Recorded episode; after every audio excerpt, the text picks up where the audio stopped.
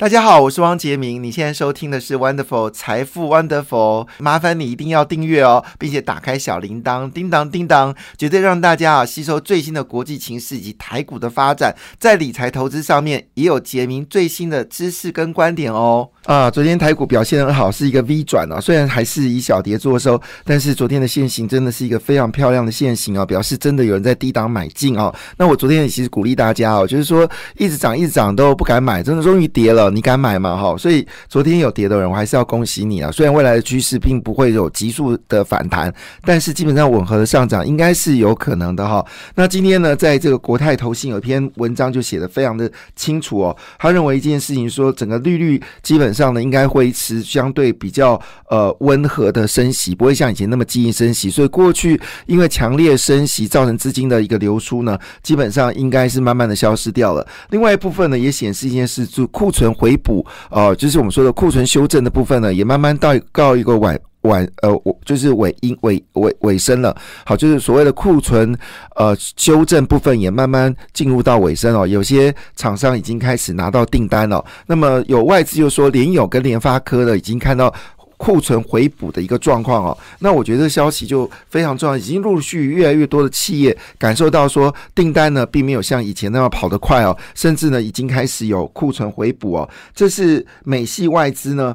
呃，是哪一家呢？我看一下啊，这没有没有说是哪一家。就美系外资呢，最近推了最新的报告，指出哦，电视跟中国手机市场已经看到库存回补的动作，有利于联友跟联发科三零三四二五二四五四。那联发科的目标价呢，已经调升到八百五十块，而联友呢，则是调到了三百六十块。联友之前最高是六百多块哈。那美系外资指出啊，联发科最高行到一千亿哦。那美系外资指出啊，联发科近期的股价急涨了百分之三十哦，主要预估呢，未来股价还是会持续走强。那中国动态清零已经可能有些放宽哦，中国手机品牌已经开始有回股库库存的意愿。那另外认为呢，二零二三年的中国手机市场会有机会复苏哦。资策会认为明年的手机会比今年成长大概六到七个百分点。那当然，如果是以这个天玑九千二跟高通的骁龙来比的话呢，其实这个联发科最新五 G 晶片还是非常竞争力哦。同时，联发科跟高通呢维持稳定的定价策略，并没有互相杀价，这部分呢也会使得联发科的获利呢有机会走高。所以呢，他认为明年的联发科的目标价呢是八百五十块哦。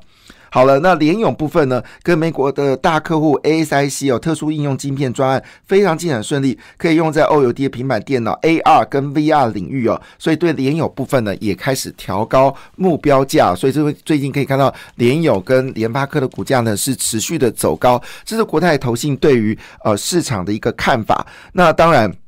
最主要是因为震撼人心的事情是，原来以为只有坡克夏还有老虎有买，没想到呢，全世界最大的对冲基金桥水也买进了这个，就是呃联发科呃这个台积电股票，而且坡克夏是一口气大买四十一点二亿美金哦，这对台股来说是一个重大的激励哈。那至于晶片法案，这个我不太在乎了哈，因为晶片法案这件事情，我认为政府应该还会调整它的整个方向。那我先说明一下啊，这个美国跟欧洲呢，为什么有晶片法案哦？那而且。欧洲的晶片法案是讨论了非常久，大概讨论了大半年哦，才慢慢定案。那现在执行的没有，其实还不知道。那总共金额大概是一千多亿欧元嘛，哈。那美国大概是一千五百亿欧元，但是它大部分的是鼓励研发，哈，它只有少部分是鼓励那个在美国设工厂，但大部分的钱呢是鼓励研发，好，他们晶片法案是鼓励研发，也就是说，只要你呃有就是设研究室，哈，就是。做研究的哈，他就给你做这个鼓励哈，而且是现金鼓励，不是给减呃，除了减税之外有现金鼓励，所以鼓励研发。只要任何的大型企业到美国设研究室，然后规模在多少人以上的话，他就会鼓励哦。这是美国晶片法案，但是台湾有没有必要给晶片法案呢？好，我不好说不好了哈，我不好说不好。可是呢，事实上呃。重点是在研发，好不好？重点在研发这件事可能是比较重要的哈。好，那当然国泰投信认为这个晶片法案是有利的啦，但昨天是因为呃波兰的事件哦，所以股票开低。但是呢，事实上最后还是有认为半导体是有机会投资。不过这次很有趣的是，船厂股票也跟着上涨哈。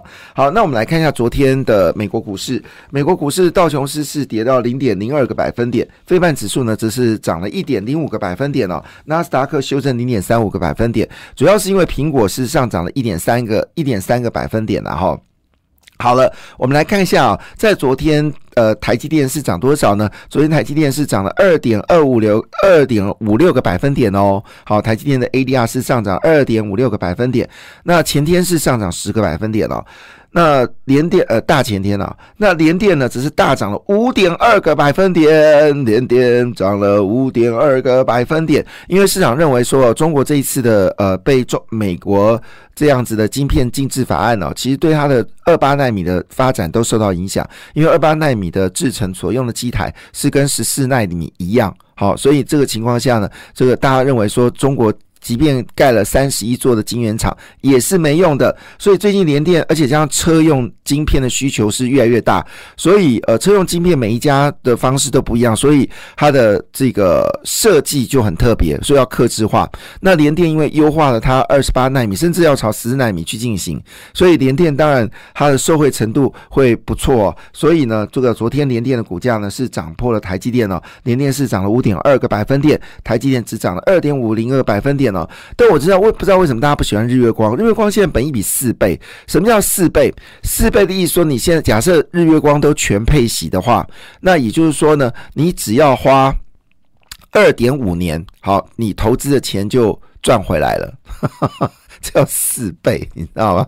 就是不到三年啊，就是配息配满三年，你投资的钱就回来。哎，这是够够八个呢，这是一个非常好的一个 deal，好不好？那。五倍就是五年回本嘛，四倍就是呃四年回本嘛，我记得是三年到四年回本，所以这是一个非常好的 deal，OK，好，所以但我不知道为什么日月光就没什么涨，也好，日光没有涨，对于佩奇族来说，这是件非常好的事情啊。那这是昨天美国股市的一个状况。那因为为什么昨天美国股市修正呢？当然还是有一些呃，这个美国联准局官员啊，他是。不愿意好，就是美国升息速度太慢哈，但是全世界都指责美国啦，就是为了自己让全世界受到影响你不断的升息使美元走强，全世界状况就是变得非常不妙。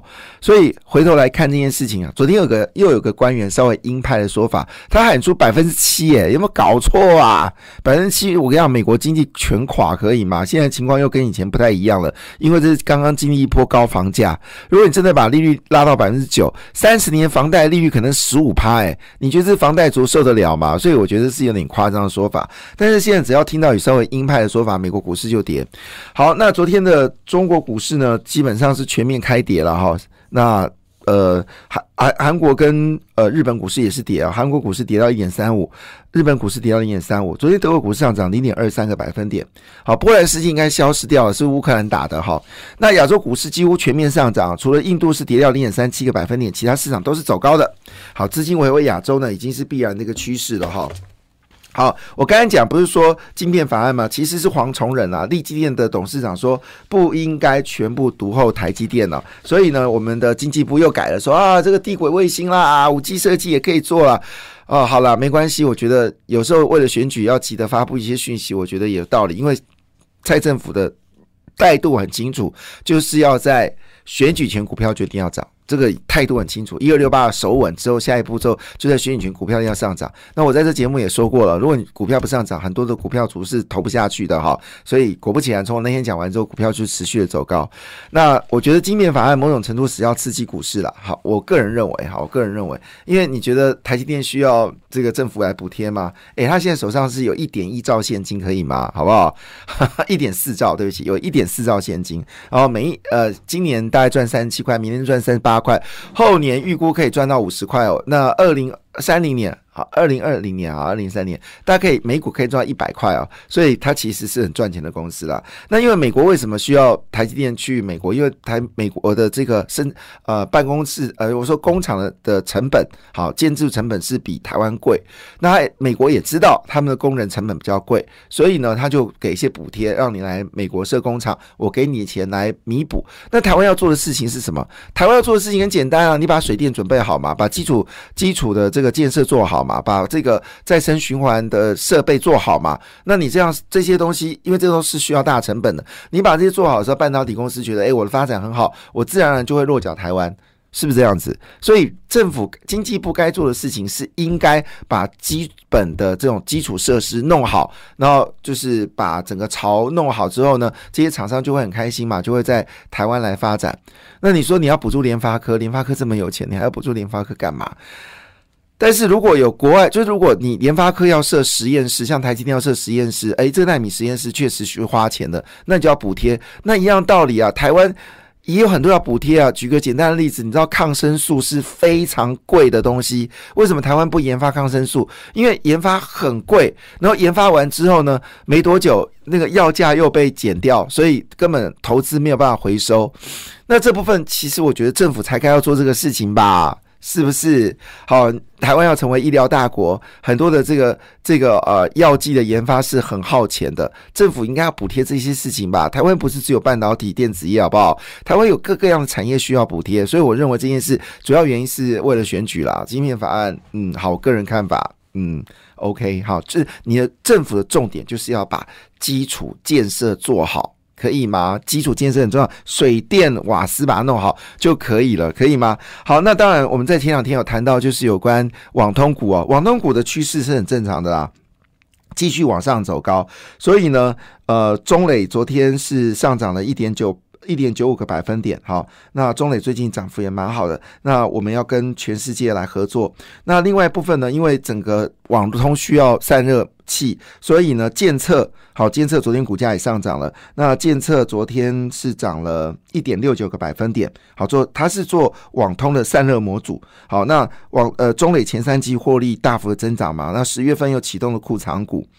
所以呢，现在平均买进价格只有七九点六八，略略高于市价，所以这个是一个可以值得关注。不过我跟你说，中中磊股价蛮温吞，九十块有压就是了哈。好，另外在升级股部分，呃，最近最注意就是蛇。智勤跟合一，那在汽车类股呢，玉龙跟中华呢也开始有买买单，也有买单了。主要原因是因为中华玉龙有防疫买买单关系，他们有提炼那个亏损，和泰也是。但这是今年，好，我们现在投资是看明年十一月、十二月的投资，不是看今年。十一月跟十二月投资不是看今年，十一月、十二月投资不是看今年，是看明年。好，这些是我们要想清楚，我们不是为了现在投资，因为。年底的投资是为明年了。那当然，最近马云开始上涨，技嘉维新，我刚才讲技嘉维新本益比就是五六倍哦，这是超级棒的公司。那技嘉呢，在之前因为受到市场担心整个消费产品会下来，所以股价有点温吞。所以呢，董总是总经理李仪泰就这么说一句话了：明年不论是显卡哦，还有包括了主机板。跟伺服器呢都会成长，也就是说呢，整个库存的部分呢，基本上已经啊慢慢的消化了哈。那其实也就是说呢，虽然没有错，前三季的税后存益年减是三四十五点八，但是其实每股存益呢还是到了八点二二元，虽然没有像去年赚了十五点一八，但今年状况还是。慢慢的稳定还是很赚钱，那明年的状况就会更好。他说一句话说，整个库存天数呢已经回到正常的两个月的天数了。嗯，这跟呃联友跟这个联发科的状况其实也蛮接近的哈。好，另外呢，就是汽车类股东阳跟沥青呢，还在中国订单大幅的成长啊，这是今天产业的消息。那当然，今天产业最重要的消息是什么呢？就是大力光了。好，大力光呢，呃，被又被调为是股王嘛，甚至外资已经调高了价格，使得整个光学股呢，在最近这几天呢表现的还不错。最近光学股因为大力光光熙呢是表现的相当好，所以昨天呢，呃，涨幅最多的就是新巨科。好，新巨科也公布好消息了，昨天是涨停板，联益光昨天涨停板，嘉陵哈涨了六点九七，华金科涨了六点二四，玉金光涨了五点八。金国光最近也传出好消息哦，那么创涨了四点七六个百分点。不过我跟你们说，它本益比都有点偏高，好，相对于所谓的主机板伺服器的股票来说，本益比是有比较偏高。所以做这种股票来说的话，你就是要记得就是要设好停利停损哦。那当然，最近大力光被拉高了，主要是 AR 啦，就是因为高通也决定要切入到 AR，所以呢，这使得光学股呢就全面往上走高哈。所以呢，昨天今天的工商时报的。标题叫做“登基大庆”哦，就是大力光重回股王。那光学股呢，就是同享荣耀。那当然主要是因为最近的 AR 的议题有被关心到了哈。那这个部分我是觉得可以做个短线啊，但长线部分还是要观察一下了哈，因为不是每家公司都是那么赚钱的。好，那我觉得今天最重磅的消息还是美系外资还买联发科跟联勇哈。那这个消息在呃这个工商时报呢是以。呃，我看一下哈，是在哪一版？在 B 二版，哈，大幅的被报道哈，那是被买进的一个状况。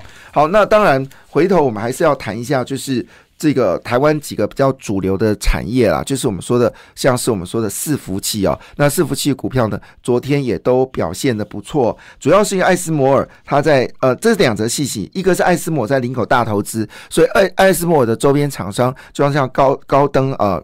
高加登哈，这些公司很可能是最大的受惠者。那当然，当然，当然，这里面最关键的还是云端伺服器哦，开始有买盘哦，包括了伟影、嘉泽、川股、世新、创意哦，都可以值得关注。感谢你的收听，也祝福你投资顺利，荷包一定要给它满满哦。请订阅杰明的 Podcast 跟 YouTube 频道财富 Wonderful，感谢，谢谢 Lola。